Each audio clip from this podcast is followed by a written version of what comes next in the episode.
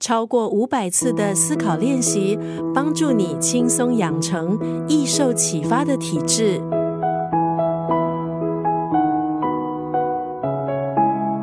今天在九六三作家语录分享的文字，出自罗振宇的这本书《启发》。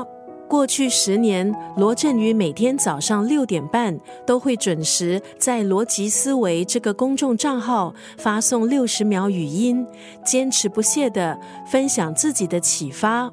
当你做事遇到瓶颈，创作缺乏灵感，人生遇到挑战，这本书精选了五百二十三篇短文，帮助你打开全新的思路，获得属于自己的启发。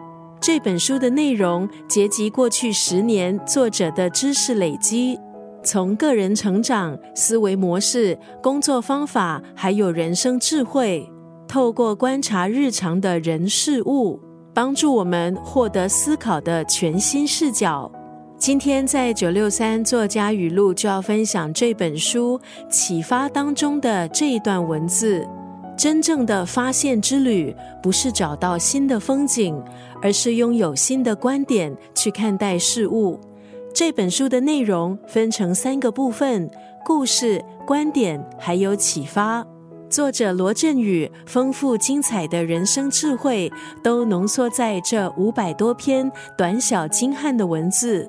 对一些读者而言，这本书就像是一本启发词典。治愈选择障碍症，分享社会的生存法则，也点亮了读者的思维。